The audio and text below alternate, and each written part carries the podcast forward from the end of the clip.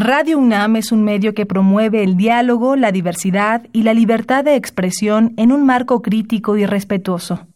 Los comentarios expresados a lo largo de su programación reflejan la opinión de quien los emite, mas no de la radiodifusora. La Facultad de Derecho de la UNAM y Radio UNAM presentan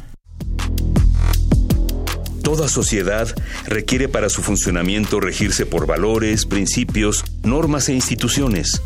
A diario escuchamos, leemos y opinamos sobre temas relacionados con la legalidad. Pero, ¿verdaderamente conocemos nuestros derechos y obligaciones? Tu participación es indispensable. Acompáñanos. Derecho a debate. En la cultura de la legalidad participamos todos. Conduce Diego Guerrero. Hola, ¿qué tal? Muy buenas tardes. Bienvenidas, bienvenidos a Derecho a Debate en la Cultura de la Legalidad. Participamos todas y todos. Mi nombre es Diego Guerrero y como cada martes les agradecemos que nos sintonicen por el 96.1 FM Radio UNAM. El día de hoy me acompaña la conducción Pablo Fuentes Loya, quien ya ha estado en varios programas con nosotros y que además es un gran lector y le gustan los temas políticos. Pablo, un placer tenerte el día de hoy aquí en Derecho a Debate. Hola, muy buenas tardes, maestro Diego Guerrero. Muchas gracias nuevamente por la invitación. Ya la tercera ocasión que estamos aquí acompañándolo en estos interesantes siempre temas que usted aborda en Radio UNAM. Y bueno, desde luego el tema de hoy no será la excepción, con grandes invitados. En esta ocasión vamos a estar hablando acerca de la cuarta transformación. Sobre la cuarta transformación, ¿qué sabes sobre esta cuarta transformación, Pablo? La cuarta transformación, mira, el presidente Andrés Manuel López Obrador eh, a lo largo de toda su vida y en esta última campaña electoral, la tercera ya, hizo mucho énfasis en que él quería hacer una cuarta transformación. ¿Y por qué cuarta? Haciendo la analogía con estos tres acontecimientos históricos que ocurrieron en el país. En primer término tenemos el movimiento de independencia armado que se libró, eh, vaya, 300, después de 300 años del dominio español y que tuvo lugar, como todos sabemos, de 1810 a 1821 posteriormente la, la guerra de reforma entre liberales y conservadores que finalmente concluyó con la separación entre la iglesia y el Estado y en donde participó pues yo creo que uno de los grandes personajes históricos de este país que el presidente admira mucho que es el expresidente Benito Juárez y finalmente el movimiento revolucionario este conflicto que inicia para derrocar al régimen de Porfirio Díaz y que finaliza con nuestra actual ley fundamental, nuestra constitución política.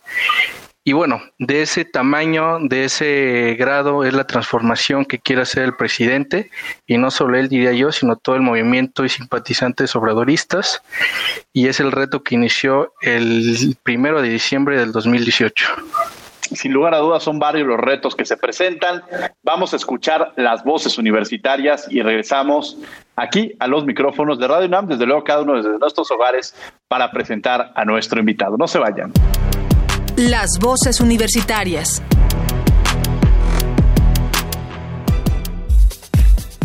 ¿Qué opinas de las acciones hasta ahora implementadas por la llamada Cuarta Transformación?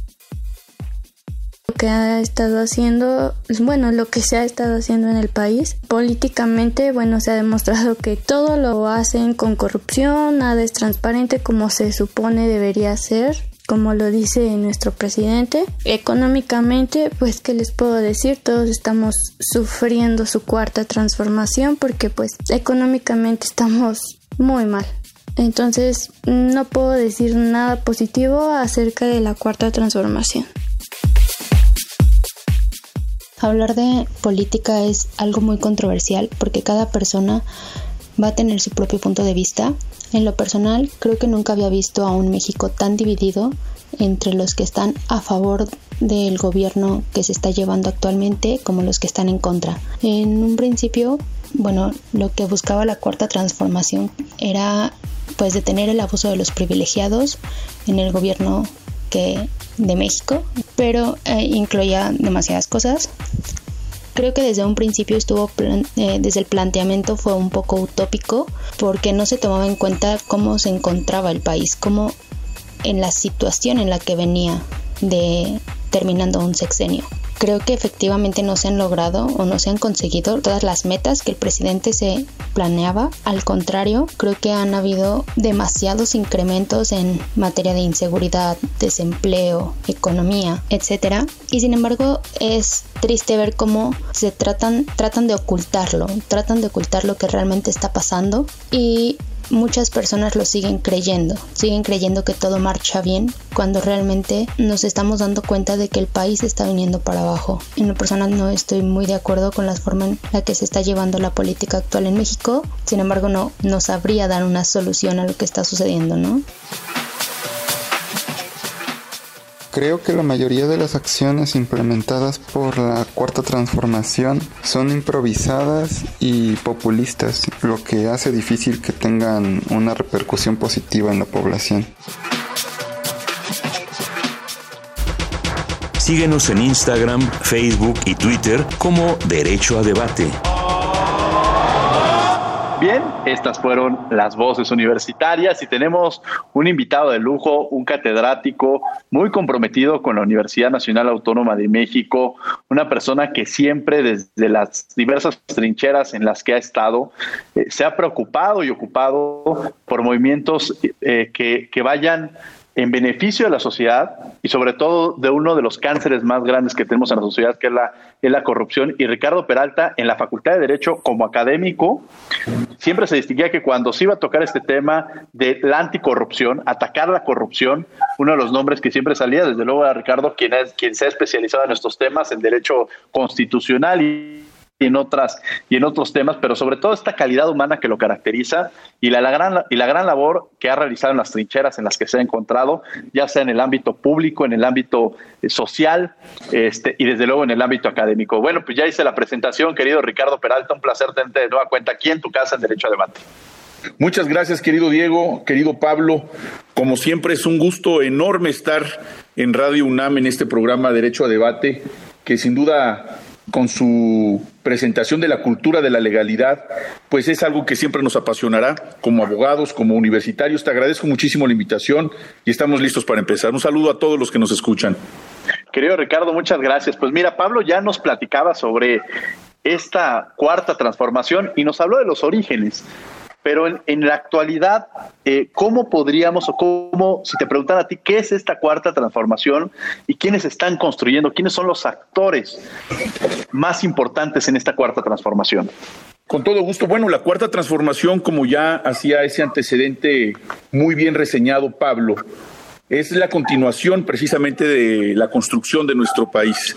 Es la primera vez la transformación que se da de manera pacífica, es una revolución absolutamente pacífica y que tiene que ver con la ruptura del neoliberalismo que tanto daño ha causado a nuestro país y por supuesto a otros más, donde se quedó en el olvido a los estudiantes, a los jóvenes, a los adultos mayores, donde nunca se pudo garantizar la educación universal, la salud universal, donde la corrupción fue el estandarte como una mezcla eh, inseparable entre el poder político y, por supuesto, el poder privado.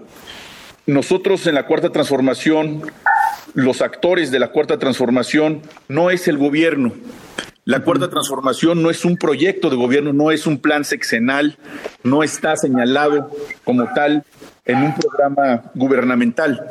Es un proyecto de nación donde queremos que precisamente los jóvenes, como se ha venido haciendo, donde los adultos mayores, donde la población entera, no importando cuál es su ideología, su postura política, tengan acceso a todos los derechos que nuestra Constitución ha consagrado desde el 17.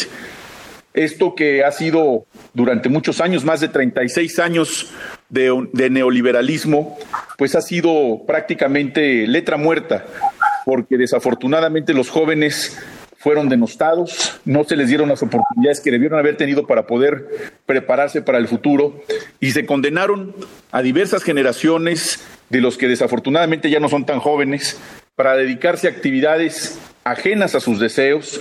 hubo una gran expulsión de migrantes, principalmente a los Estados Unidos, que rompieron los sueños de aquellos jóvenes para poderse desarrollar en esta nación Por supuesto, condenaron a los adultos mayores a simplemente conformarse con pensiones raquíticas, con la imposibilidad de poder pagar sus mínimos gastos de manutención y, por supuesto, de servicios de salud.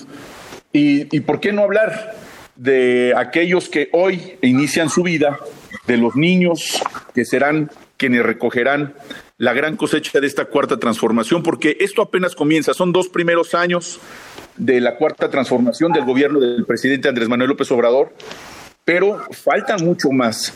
Todo lo que se construyó desafortunadamente en esos 36 años de neoliberalismo costará algún tiempo quebrar, dislocar todo ese sistema que excluyó, que marginó a generaciones enteras, pero que hoy pues ahí la, evidencia es muy clara. La gran mayoría que se dio eh, en el 2018 para la elección del presidente López Obrador y que esto permitió sin duda que con esa contundencia, con esa legitimidad, sobre todo con esa autoridad moral del presidente López Obrador, se iniciara este gran proceso pacificador en todo el país. ¿Qué es lo que ha traído desafortunadamente esa, ese cúmulo de errores, ese cúmulo de políticas equivocadas? Pues principalmente la enorme producción de pobreza, la enorme corrupción, como ya lo señalé, la inseguridad rampante, que bueno, pues ya lo vimos ahora, las enormes consecuencias de esa corrupción. Tenemos a un secretario de Seguridad Pública de Felipe Calderón, del presidente panista Felipe Calderón, sujeto a un proceso en los Estados Unidos, y hasta hace unos días un secretario de la Defensa también sujeto a un proceso penal en los Estados Unidos, también señalado por narcotráfico. Pero sin duda ambos con la posibilidad de acceder a todos los sistemas de defensa que otorga el derecho estadounidense, eh, en México el debido proceso, y que eventualmente tendrán ellos que demostrar su inocencia y la autoridad demostrar su culpabilidad con las constancias que tienen. Sin embargo, son malos antecedentes de esas decisiones que se tomaron en el pasado, lo que hoy, desafortunadamente también, desprestigia a nuestro país con esas investigaciones donde figuras públicas del más alto nivel de los gobiernos neoliberales hoy están siendo procesadas, investigadas en, en los Estados Unidos y que, bueno, pues eh, es un mínimo ejemplo, una muestra de lo mal que estaba estructurada la información respecto a sus eh, protagonismos, sus prestigios, sus funciones públicas y sin duda también lo daño, el daño, perdón, que causaron a generaciones enteras por ese desprestigio y por supuesto el daño institucional a nuestro país, a las propias instituciones que representaron, porque hoy por hoy pues no es solamente una sujeción a un proceso, se pone en duda la actividad institucional de estas eh, dentro de nuestro país. La coyuntura afecta también a los miembros actuales de esas instituciones en su prestigio y es algo que tenemos que fortalecer como mexicanos. Hoy, con independencia de estas investigaciones, nosotros estamos convencidos de que no todo está perdido, de que habemos muchos más patriotas que amamos a este país, que queremos sacar adelante a estas nuevas generaciones y que por supuesto vamos a seguir no solamente fortaleciendo a nuestro ejército nacional, no por la investigación, no por la actitud de alguno de los miembros de, esa institución que pudieron haber cometido algún acto ilícito, significa que toda la institución está afectada o que los miembros de esa institución pudieran tener, por supuesto, algún involucramiento de, forma criminal. La cuarta transformación es una filosofía, es una doctrina en la cual no solamente los que creemos en ella la consideramos como un apostolado. Yo incluso me he denominado apóstol de la cuarta transformación porque creo en ella, porque nos encargamos de publicitarla en el fortalecimiento de los valores, de la ética, de la honestidad y de lo mucho que tenemos que trabajar en favor de nuestro país. Hablabas, mi querido Diego, acerca de, que en la universidad, en la Facultad de Derecho de la UNAM, he participado en más de 100 conferencias que se han dado en materia de corrupción, del Sistema Nacional Anticorrupción, de la estructura constitucional del propio sistema y además de la mano contigo precisamente se instituyó el primer diplomado del Sistema Nacional Anticorrupción en la historia de México relacionado precisamente con esta política anticorrupción tan importante, tan oportuna que se tiene que seguir fortaleciendo en nuestro país y que ha sido una materia poco explorada, poco se ha escrito sobre la materia, pero creemos que una vez superando este fenómeno criminal que es la corrupción, México empezará a escribir una historia diferente. Claro, y tú lo decías, la verdad es que se inició este diplomado gracias a toda la, colaboración, gracias a ti, a que eh, con tu, entusiasmo lo, impulsaste y que además te encargaste de llevarlo en todo momento a buen puerto.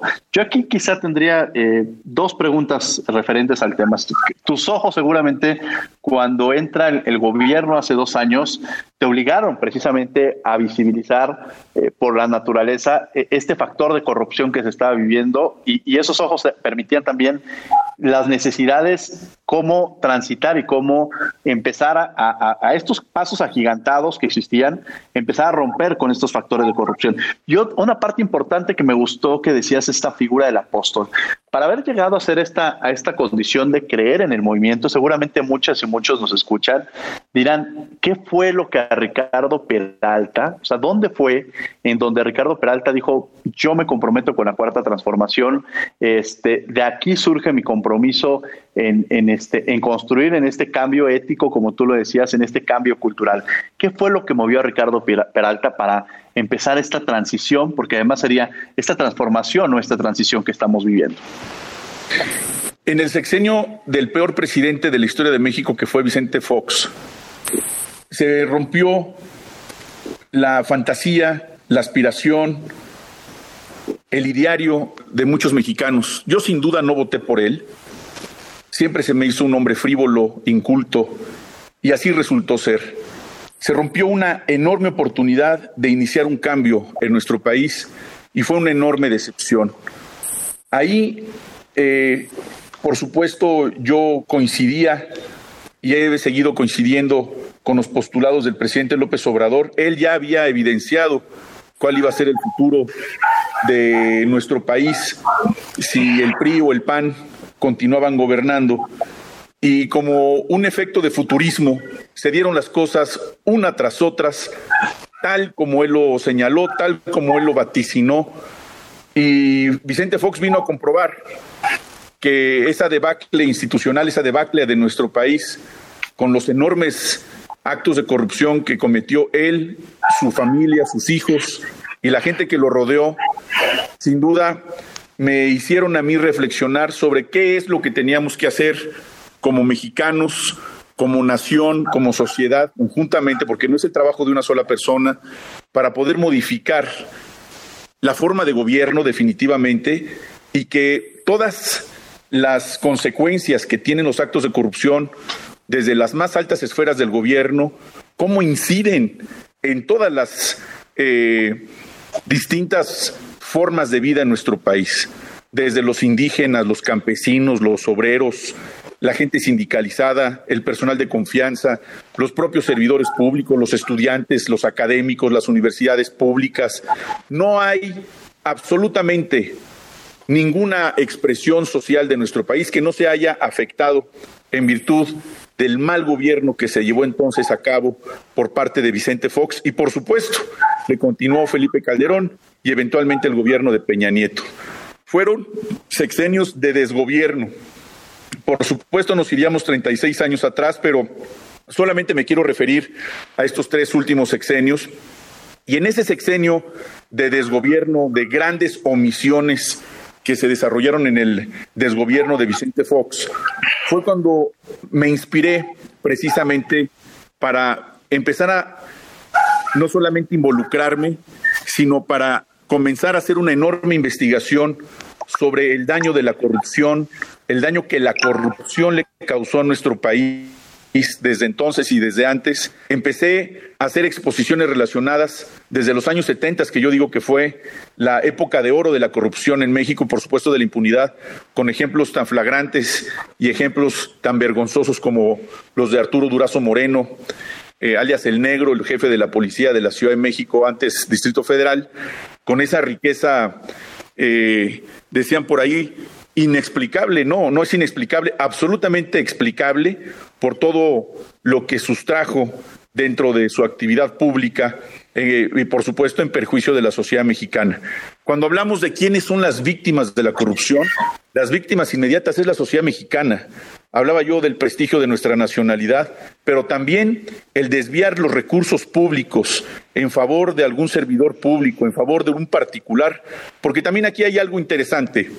Dentro de la cuarta transformación, las modificaciones al marco jurídico, eh, hablaba yo desde la Constitución y leyes secundarias, para, por ejemplo, eh, inaudito que en el pasado estuvieran diseñadas las leyes, el Código Penal, ahora el Código Nacional de Procedimientos Penales, para que todos los hechos de corrupción que vienen señalados en el título décimo del Código Penal Federal, ninguno de ellos fuera parte del catálogo de delitos que pudieran considerarse como aquellos que merecieran la prisión preventiva oficiosa. Esta prisión preventiva oficiosa a la cual se ha referido el presidente López Obrador como delitos graves fue parte también de la modificación y del inicio de esta cuarta transformación al modificar la Constitución, al modificar el Código Nacional de Procedimientos Penales para que se integrara a ese gran catálogo precisamente los hechos de corrupción. En un país donde la percepción de la corrupción era altísima, era no solamente altísima de los más de 188 países que son señalados por Transparencia Internacional en cuanto a la percepción de la corrupción, en el pasado era uno de los que más percepción de la corrupción tenía. A partir de la llegada de la cuarta transformación, esa percepción cada vez es menor, no es un acto de magia, se requieren una serie de acciones no solamente desde el punto de vista legislativo, sino también en la acción de gobierno. Esa fue una de las mayores motivaciones que a mí me hicieron involucrarme en el tema, escribir sobre el tema, empezar a buscar medios de comunicación para expresar esta cultura anticorrupción y coincidí con la cuarta transformación, con el presidente Andrés Manuel López Obrador, cuando me percato que parte de la campaña, la más importante del 2018, precisamente la bandera de la lucha contra la corrupción fue la que enarboló el presidente López Obrador y la que lo llevó al triunfo. Entonces, no solamente coincidí ideológicamente con todos los postulados del presidente Andrés Manuel López Obrador, sino precisamente en esa lucha anticorrupción. Todos los que nos hemos dedicado precisamente a esa lucha hemos sido denostados, difamados, calumniados por la gente que se resiste a ese cambio que necesitamos forzosamente en nuestro país para no seguirlo sangrando. Hoy la lucha anticorrupción debe de ser una de las materias que se tienen que enseñar desde la educación básica. Los alumnos de primaria deben de conocer sobre responsabilidades de servidores públicos, los alumnos de educación básica deben de conocer de los valores que nos deben de enaltecer, no solamente como servidores públicos, sino como personas, como mexicanos. A algunos hablar, por ejemplo, de la cartilla moral les parece anacrónico, les parece que estamos siendo moralinos y de ninguna manera. Los que tenemos hoy cuarenta y tantos, cincuenta y tantos, sesenta y tantos años o más, crecimos precisamente con esos valores que nos inculcaron nuestros papás, nuestros abuelos, y sí o sí lo hemos no solamente replicado con nuestros hijos, lo hemos replicado con nuestros alumnos en la Facultad de Derecho. Eso nos ha dado un gran prestigio académico eh, yo te agradezco que hayas sido tan generoso en señalar precisamente lo que nuestros alumnos piensan de nosotros, pero precisamente somos de esa generación, querido Diego, lo digo de ti también. Somos profesores que somos reconocidos por nuestros alumnos precisamente por enaltecer la parte de la probidad en el servicio privado, en el servicio público y en lo más importante, en la formación de los jóvenes, que es la academia. Sin lugar a dudas, la verdad es que muy agradecido contigo de también de estar aquí, de fomentar estos temas y, y, siempre tu, tu, sencillez y tu, y tu calidad humana y además tu, tu voz para efectivamente estas calumnias que muchas veces surgen, romper con ellas y, y porque estas columnias, hoy yo escribía hace, unos, hace unas semanas sobre, sobre ese tema, que atrás de estas calumnias siempre viene un tema de, de odio y un odio que, genera a raíz precisamente de la intolerancia y del temor que se, que, que se ha afectado, que se ven afectados en otros intereses este, de otra índole que muchas veces no son realmente los que, los que se buscan. Pablo Loya que nos acompaña, Pablo Fuentes que nos acompaña el día de hoy aquí en la conducción. Pablo. Maestro, este, bueno, maestro Peralta, usted bien mencionaba los grandes problemas que se ha enfrentado este gobierno, ¿no? Pobreza, corrupción, inseguridad, etcétera. Eh, el mes de diciembre que viene ya cumplirá el gobierno del presidente Andrés Manuel López Obrador dos años de haber iniciado. Eh, en este sentido, ¿cuál ha sido el mayor reto de la 4T? La pobreza, la corrupción, la inseguridad. Y yo agregaría un tema más que nadie desde luego tenía presupuestado en el 2018, que es el tema de la pandemia. Bueno, yo creo que han sido muchos retos.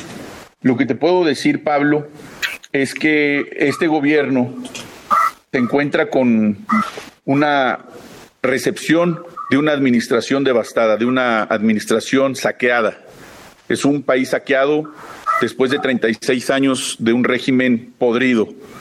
Nos encontramos con grandes retos, sin embargo, también con la enorme oportunidad de transformar con el enorme respaldo de la población, porque una cosa es lo que se dice en las redes sociales, en el Facebook, en Twitter, eh, las cadenas que se organizan en WhatsApp, incluso lo que hoy sabemos, como bien lo señalaba nuestro querido Diego Guerrero, pues las campañas mediáticas donde la gente, por fortuna, en su gran mayoría, no solamente no les hace caso, ya no tienen credibilidad. Y fíjate que no es algo que me dé gusto. El hecho de que la gente cada vez se vuelva más incrédula de los medios de comunicación no es algo bueno porque se confunde la libertad de expresión, la libertad de manifestación con la proliferación de la verdad. Yo creo que es muy sano un país donde se respete a la oposición, donde se respeten las distintas posturas y las distintas figuras de expresión y de ideología, siempre y cuando ésta venga apegada a la verdad. Cuando la práctica periodística y la, la práctica mediática se convierten en voceros de difamación y de calumnia, se reducen los espacios de libertad y de democracia se reducen a tal grado que se convierten en incredulidad. Y entonces se encuentra un vacío informático. Esa pandemia es más peligrosa que cualquiera. Yo alguna vez escribí algo que le, llamábamos terrorismo politiquero, que era precisamente todo lo que se difunde a través de los medios de comunicación con un común denominador, la difamación y la calumnia. ¿Con qué? Con, campañas pagadas a través de agencias de comunicación que se han encargado de denostar la actividad pública o privada de alguna industria o de algún gobierno. Algunos de los retos más importantes que se ha enfrentado el gobierno, yo creo que es uno de ellos, la infodemia, donde la falta de veracidad, la falta de credibilidad y la falta de ética de algunos comunicadores con sus ejemplares excepciones, desafortunadamente pequeñas eh, excepciones, han causado un daño tremendo, sobre todo a la mitad de la pandemia, donde el, el amarillismo, el sensacionalismo y la intolerancia desafortunadamente han tenido audiencia. Yo creo que ese es uno de los temas de mayor preocupación, pero también de orgullo, porque la gente, como ya decía, cada vez menos cree. Ya identifica qué medios de comunicación son los que más utilizan este tipo de prácticas, ya identifican plenamente quiénes son algunos comunicadores que ancestralmente, tradicionalmente han sido señalados hasta con motes un tanto cuanto fuera de lo técnico como chayoteros, por ejemplo, que así lo conoce eh, de manera coloquial la gente Desafortunadamente, ese es uno de, las, de los principales retos, la diferenciación entre el absoluto respeto al derecho a la expresión, a la manifestación y la, difuminación de noticias falsas. Eh, sin embargo, pues ha habido otras coyunturas importantísimas. Por ejemplo, el presidente decidió, muy al principio del sexenio, enfrentar el fenómeno del huachicol. La gente ni sabía que eso existía. La gente no tenía idea que en nuestro país había robo de combustible como sucedió. sigue existiendo sin duda, pero a un porcentaje ínfimo de cómo se encontró la administración. Es decir, había una coyuntura de complicidades, de encubrimientos, donde autoridades y también particulares participaban precisamente de este acto ilícito que es el robo de hidrocarburos. Pero esto no hubiera ocurrido si no hubiera existido esa colusión relacionada con la corrupción. Otro de los temas muy importantes que por supuesto se han enfrentado, pues es las enormes obras que se habían licitado y en su oportunidad ejecutado, haciendo pues eh, honor a esa campaña absoluta de corrupción como bandera, que era hacer grandes los contratos donde los sobreprecios iban diez veces más allá de lo presupuestado en un inicio, obras completamente integradas con materiales de corrupción.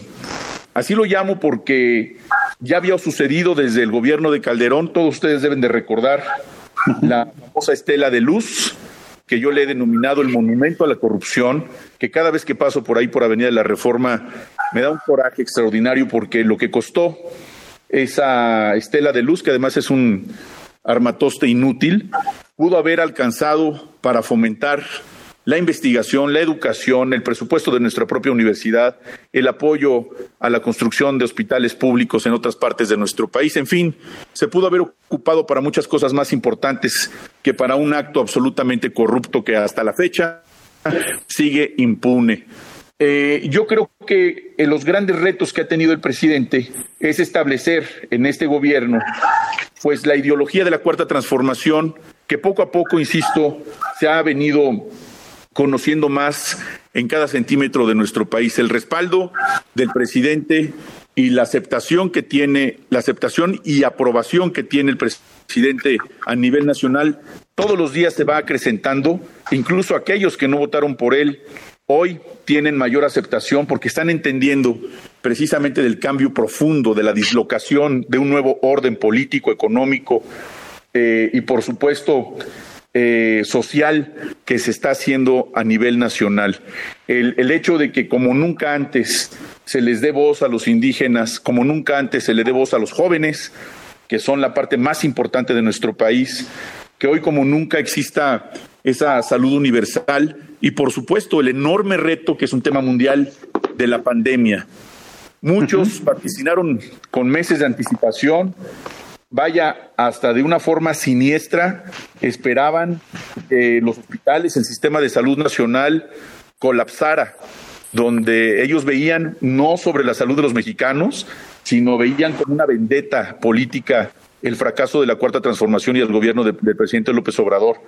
Y bueno, pues se quedaron con las ganas porque no solamente ha sido una gran planeación de la Secretaría de Salud y del Consejo de Salubridad General, que por supuesto encabeza el secretario de Salud y el presidente López Obrador, sino que hoy por hoy, en proporción a otros países del mundo y en virtud de la, de la propia población, pues mantenemos prácticamente en proporción y porcentaje pues, los estándares de mortandad eh, también tiene que ver los, las, circunstancias de morbilidad, también eh, que tienen que ver pues con nuestra propia formación y las políticas de salud que se dieron en el pasado.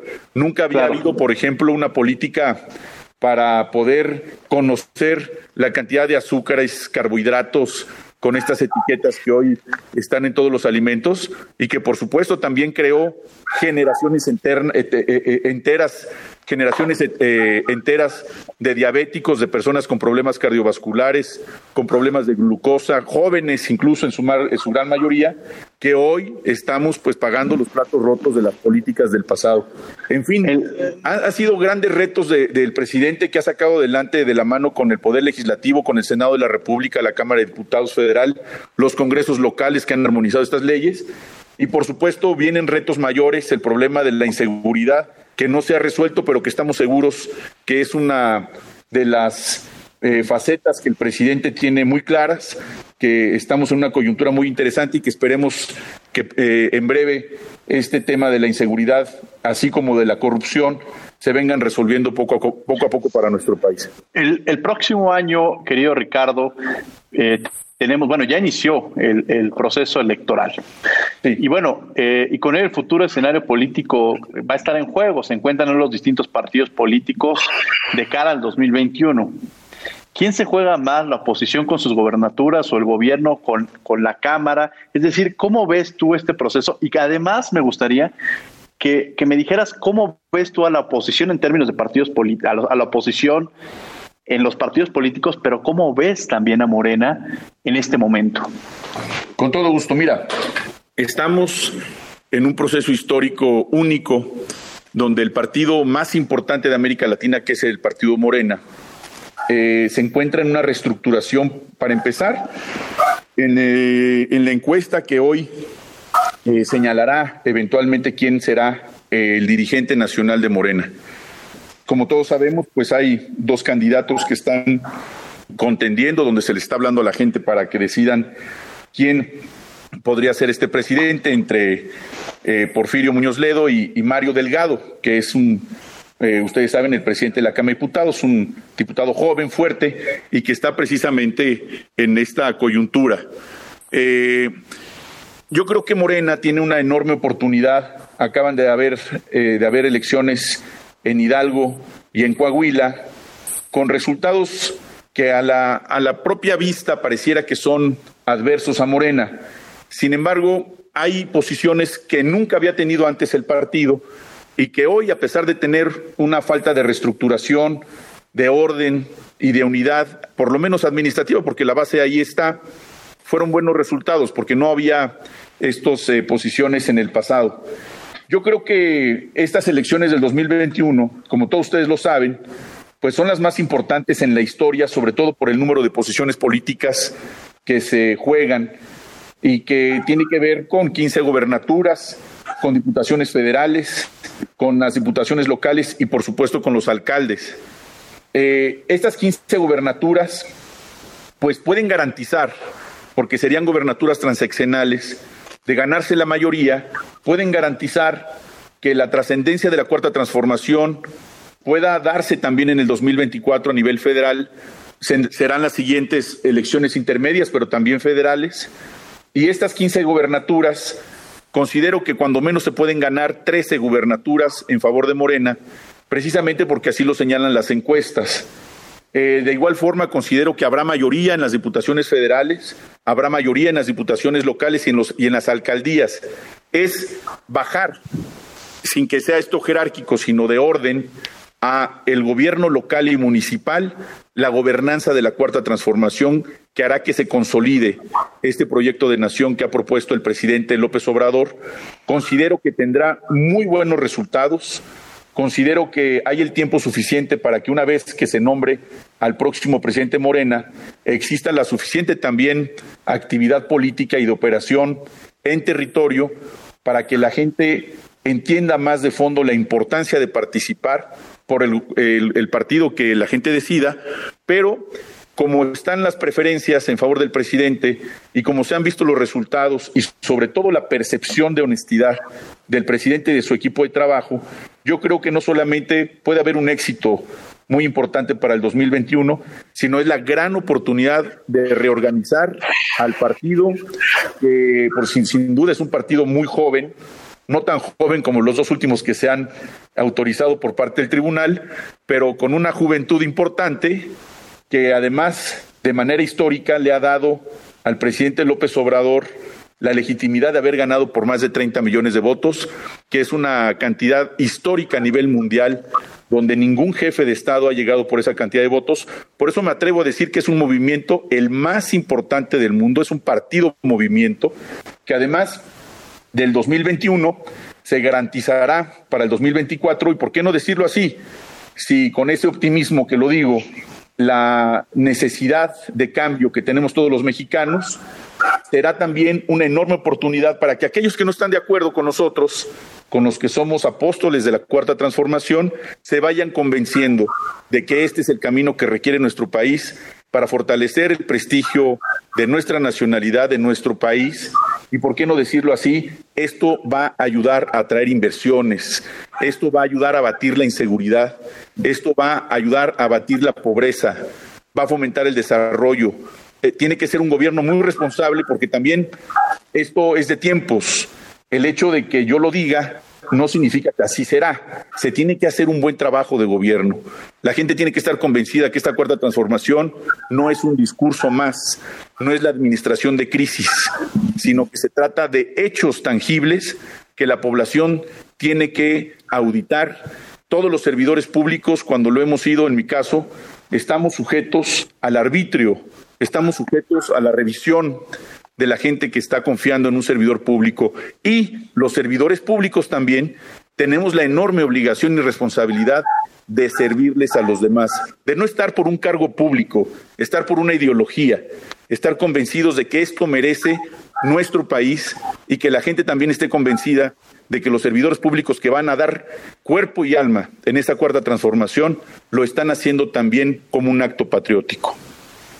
Muchas gracias, querido Ricardo Peralta. Estás en Radio UNAM 96.1 FM. Estamos hablando de la cuarta transformación. Me acompaña en la conducción Pablo Fuentes Loya. Pablo, el micrófono es tuyo. Muchas gracias, maestro Peralta, maestro Guerrero.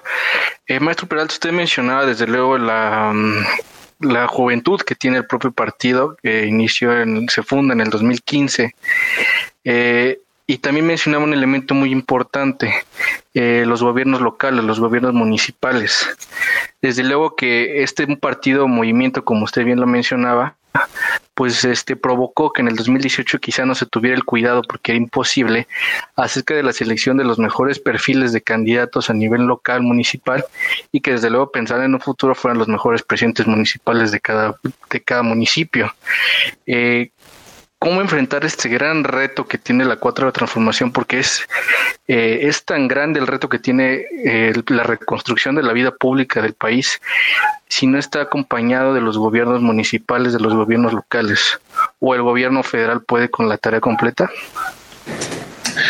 Lo que te puedo decir, querido Pablo, es que el gobierno, para empezar, el gobierno federal y ningún gobierno, ni municipal ni estatal, se deben de involucrar en la tarea político-electoral. Esa es tarea de los partidos. Sin duda, estábamos mal acostumbrados a que el titular del Ejecutivo Federal fuera el gran juez, fuera el gran elector y diera instrucciones a diestra y siniestra para conocer quiénes eran los candidatos, para conocer por quién se tenía que votar y, y sobre todo para que una vez que gobernaran, cómo tenían que gobernar. Esa es parte también del rompimiento, por eso hablo yo de una dislocación del orden político, del orden económico, del orden social. Eso significa la cuarta transformación. Y hoy por hoy, la forma de corresponsabilizarnos en mi calidad en este momento como ciudadano, como profesor universitario, como abogado y por supuesto como uno de los eh, creyentes absolutos de que la cuarta transformación es la única forma de sacar a México adelante, es que cada una de las bases del territorio municipal, del territorio estatal y por supuesto también a nivel federal, sean los que elijan quiénes podrán ser los mejores candidatos para que en su momento gobiernen esos territorios. Esos perfiles pues los conoce la gente, son los que tienen el mayor arraigo, son los que tienen la mejor capacitación y no necesariamente profesional, porque aquí hay un tema muy importante cualquiera que nos escuche podría decir, bueno, y si tiene la educación básica y no conoce de estadística y no conoce de contabilidad gubernamental y si no conoce de la ley de responsabilidades de los de la administración pública federal y la perdón la, la ley de responsabilidades administrativas y la ley orgánica de la administración pública federal y de otras legislaciones qué va a hacer ese presidente municipal ese gobernador si no conoce de la legislación yo creo que por encima, por supuesto, de cualquier capacitación técnico profesional, la palabra honestidad es la más importante que debe de sobresalir para el ejercicio del servicio público. Puede haber, como lo hemos visto en sexenios anteriores, servidores públicos que ostenten títulos profesionales de posgrado, de maestría, de doctorado, incluso en universidades extranjeras, en instituciones educativas del más alto prestigio internacional. Bueno, pues ya vimos que eso no es ninguna garantía para que no cometan algún ilícito. Hoy algunos procesados precisamente por delincuencia organizada, por enriquecimiento ilícito, por lavado de dinero, son y fueron preparados en el extranjero con las más altas calificaciones y eso no garantizó su honestidad, eso no garantizó su ética. Por eso es que parte de la gran postura que nosotros señalamos como uno de los requisitos indispensables sine qua non para el servicio público es precisamente la probidad, la honestidad, que tenga un buen prestigio, que sea una persona que sea reconocida por un órgano académico, por su entorno social, por su comunidad. Una vez que tengamos esos básicos elementos de confianza, puede ser un buen gobernante. No existe ninguna garantía en ninguna otra parte del mundo. Es un tema de confianza. Y esa confianza, en algunos casos, debe de ser una confianza ciega, porque estamos otorgando un voto de confianza al momento de que se ejerce el sufragio, precisamente porque se le conoce socialmente. Y yo creo que hoy la sentencia social, por encima de una sentencia legal, es más importante. Te doy un ejemplo muy claro. Hubo muchas críticas respecto al proceso de opinión o de participación popular donde la consulta relacionada con el juicio a los expresidentes, hubo una enorme, un enorme debate de si era o no jurídicamente viable o legalmente viable, en virtud de que incluso muchos de los delitos han prescrito.